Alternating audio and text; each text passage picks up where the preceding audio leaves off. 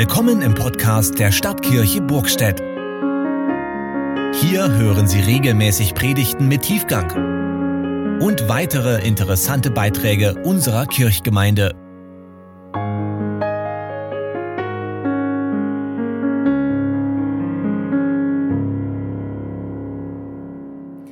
Die Gnade unseres Herrn Jesus Christus und die Liebe Gottes und die Gemeinschaft des Heiligen Geistes sei mit euch allen. Lasst uns in der Stille um Gottes Segen für die Predigt bitten. Gott unser Herr, gib uns ein Herz für dein Wort und ein Wort für unser Herz. Amen. Liebe Gemeinde, liebe Jubelkonfirmanden, Hauptsache gesund. Ihr kennt diesen Spruch vermutlich zur Genüge habt ihn vielleicht auch schon mal so auf den Lippen gehabt oder schon des Öfteren gehört. Schließlich werden wir ja alle, so wie wir hier sitzen, miteinander älter und dann nehmen die Probleme in der Regel eben etwas zu. Hauptsache gesund. Was meinen wir eigentlich, wenn wir das sagen? Und stimmt das überhaupt? Hauptsache gesund.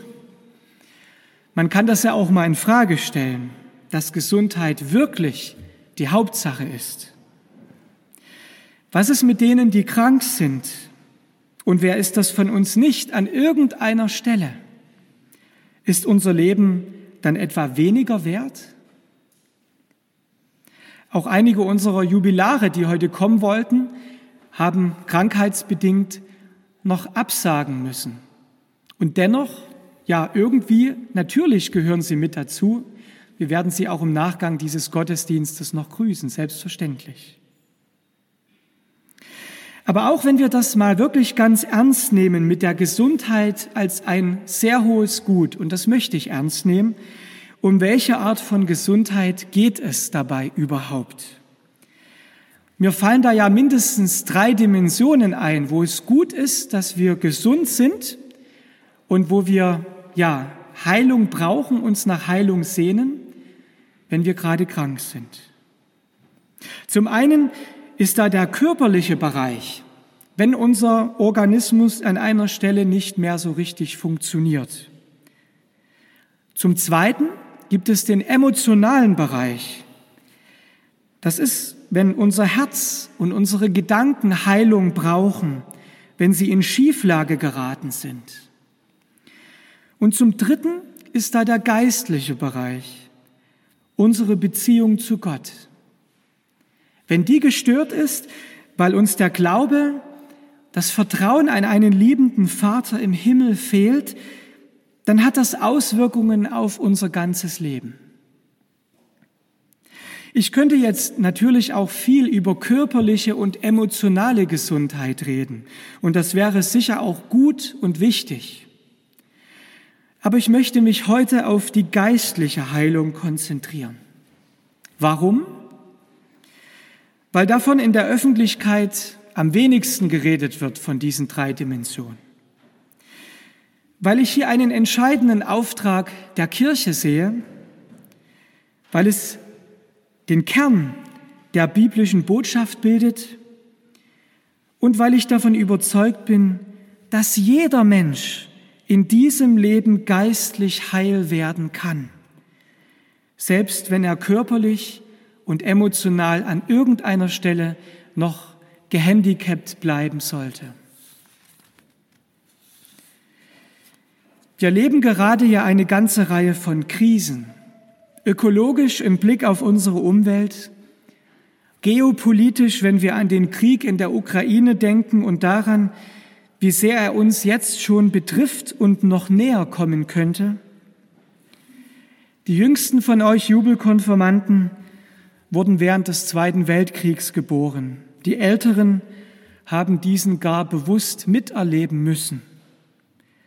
Und so manche dunkle Erinnerung kommt in diesen Wochen und Monaten wahrscheinlich wieder in einigen hoch, verbunden mit der Hoffnung, nie wieder Krieg in unserem Land. Krisenhaft ist aber auch das, was ja viele von uns gerade finanziell trifft. Und auch bei Corona sind wir noch nicht über den Berg. Wir leben irgendwie in einer kaputten Welt, in der wir immer wieder auch merken, dass es viele kaputte Menschen gibt. Menschen, die längst resigniert haben. Menschen, deren Seele verwundet ist. Menschen, die keine Ziele mehr haben. Menschen, denen die Perspektive fehlt. Menschen, die keinen festen Grund kennen, auf den sie ihr Leben bauen können, auch in Krisenzeiten. Und wenn ich nun tiefer schaue hinter diese Krisen, dann sehe ich auch die geistliche Dimension. Ich meine, unser Hauptproblem ist immer wieder, dass wir Gott vergessen haben.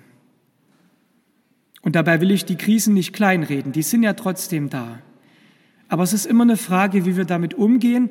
Und da kann uns natürlich auch ein Glaube helfen, wenn er dann stark in uns verwurzelt ist. Aber wenn er fehlt, dann haben wir oft genug den Eindruck, dass wir irgendwie ins Bodenlose fallen, dass es da keinen Halt mehr zu geben scheint.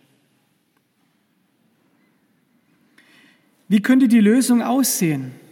Ja, natürlich, dass wir Gott wiederentdecken, dass wir unser Verhältnis zu ihm wieder in Ordnung bringen, dass wir uns fragen, warum leben wir ohne Gott und wie kann unsere Beziehung zu ihm wieder heilen.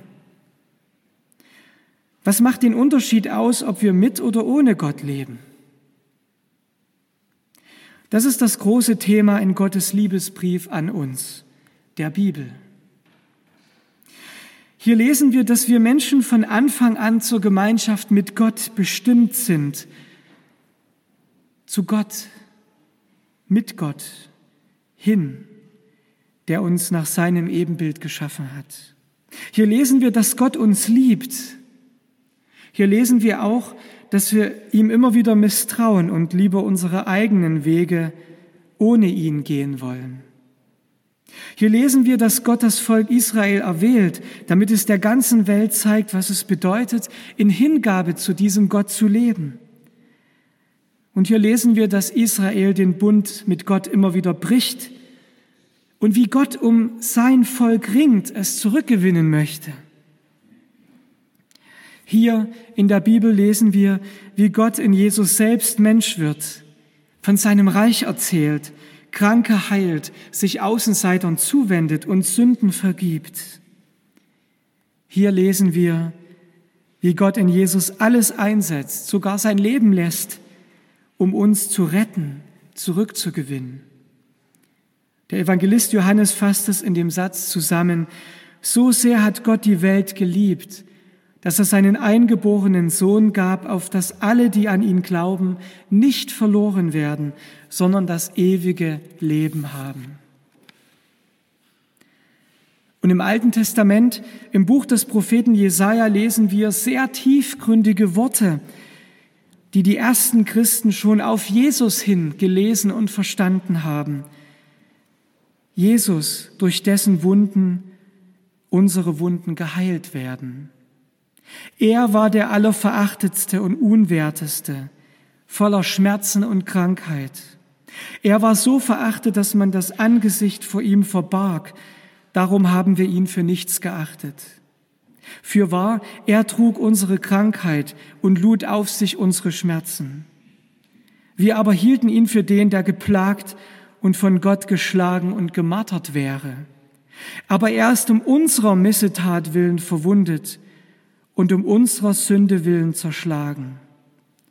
Die Strafe liegt auf ihm, auf dass wir Frieden hätten, und durch seine Wunden sind wir geheilt. Wir gingen alle in die Irre wie Schafe, ein jeder auf seinem Weg, aber der Herr warf unser aller Sünde auf ihn. Jesus leidet am Kreuz und ihm werden Wunden geschlagen weil Gott retten will, weil er uns retten will. Und wir alle haben das nötig. Hier im Text steht es drin, wir gingen alle in die Irre wie Schafe. Ein jeder sah auf seinen Weg.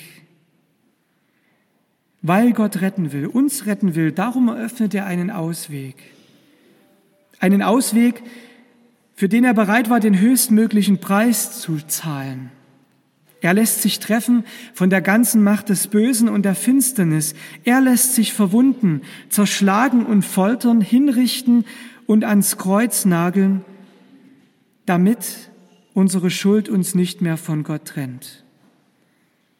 Damit nicht mehr zwischen Gott und uns steht, dass wir oft genug nichts von ihm wissen wollen, uns nicht um seine Gebote scheren, seine Liebe verachten, unsere eigenen Wege gehen, ihm misstrauen. Er lässt sich verwunden, zerschlagen, foltern. Hauptsache gesund, im Blick auf Gott trifft das jedenfalls nicht zu. Warum? Warum geht Gott diesen Weg?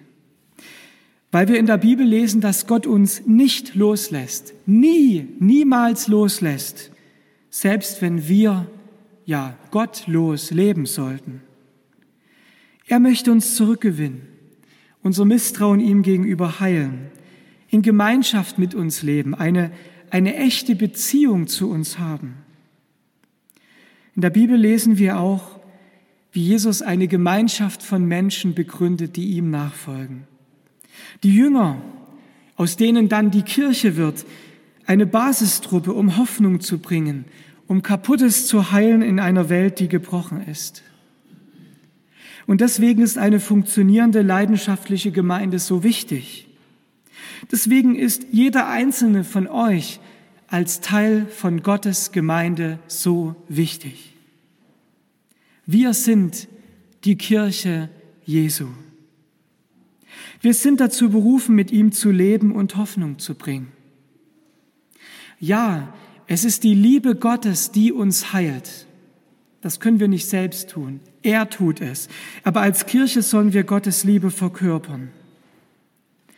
Und nun liegt es an jedem Einzelnen von uns, ob wir mitmachen wollen. Wirklich mitmachen wollen. Willst du dich retten lassen? Und willst du ein lebendiger Teil seiner Gemeinde sein. Für mich sind das zwei Seiten einer Medaille. Und beides wird Gott nicht gegen unseren Willen tun.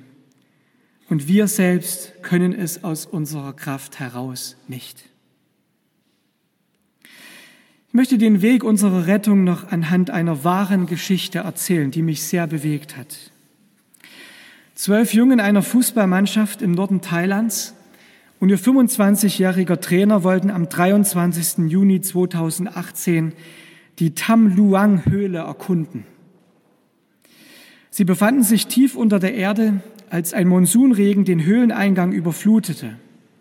Verängstigt kauerten sie sich in völliger Dunkelheit fast fünf Kilometer tief im Innern der Höhle zusammen und fragten sich, ob sie jemals wieder die Sonne auf ihrer Haut spüren würden.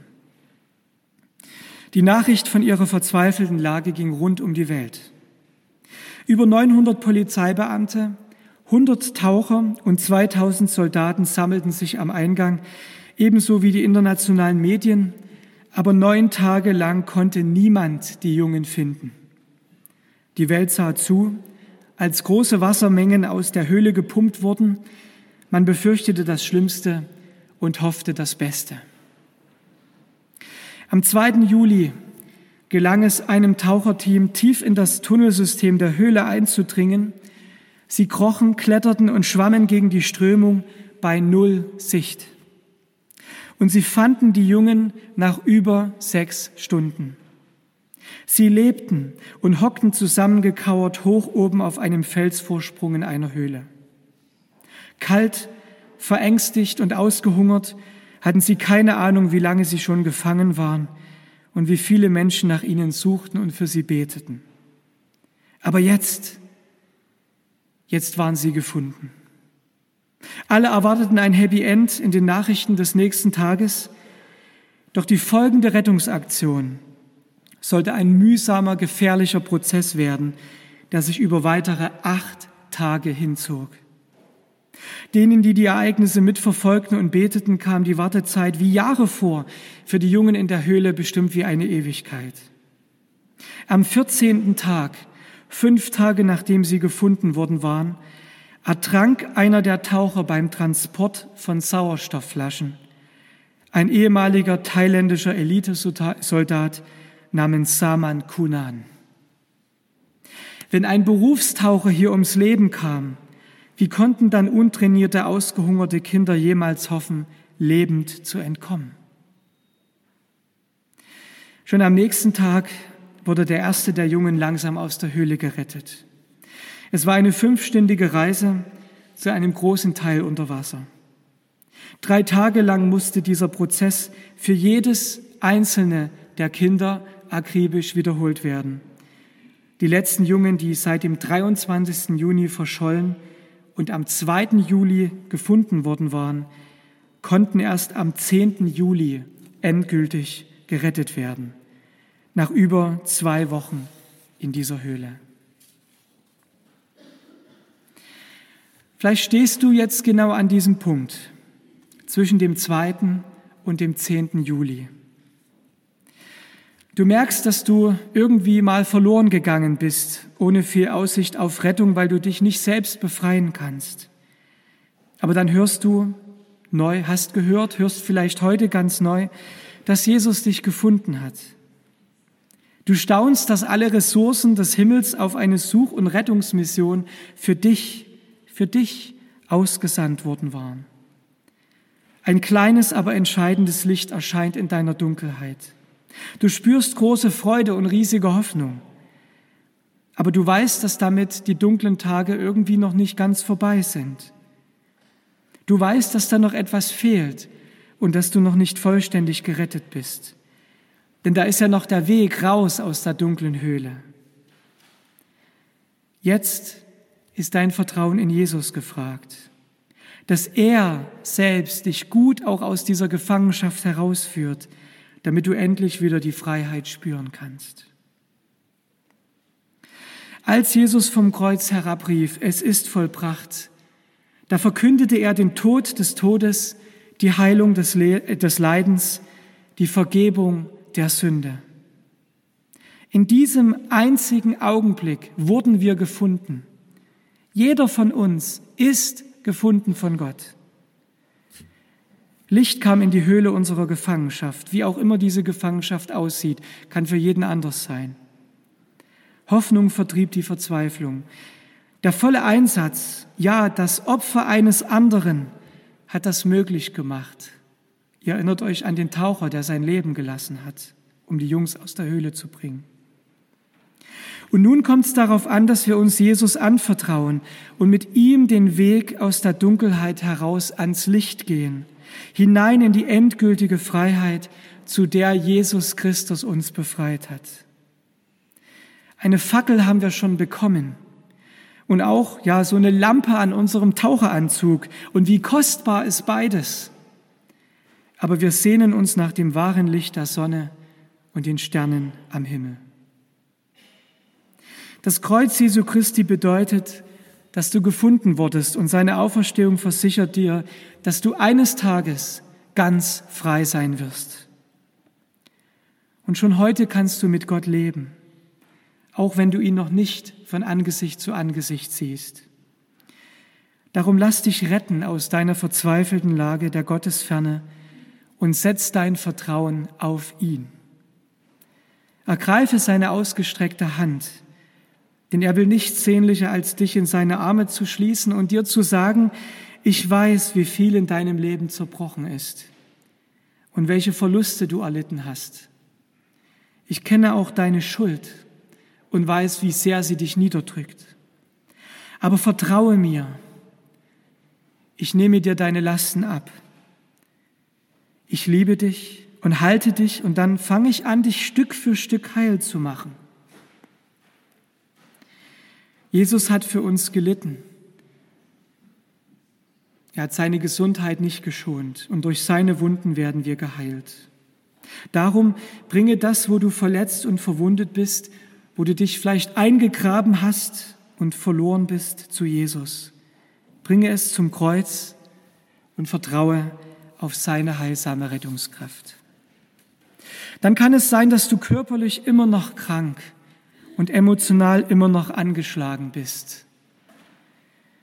Vielleicht ist es sogar so, dass du nicht mehr lange hier auf dieser Erde zu leben hast. Aber das ist dann nicht das Entscheidende. Denn die Höhle der Gottesferne, die hast du bereits verlassen. Du hast die Hand von Jesus ergriffen und er hat dich schon in dieses neue Leben hineingeführt. Dein geistliches Verhältnis zu Gott ist wieder in Ordnung gebracht.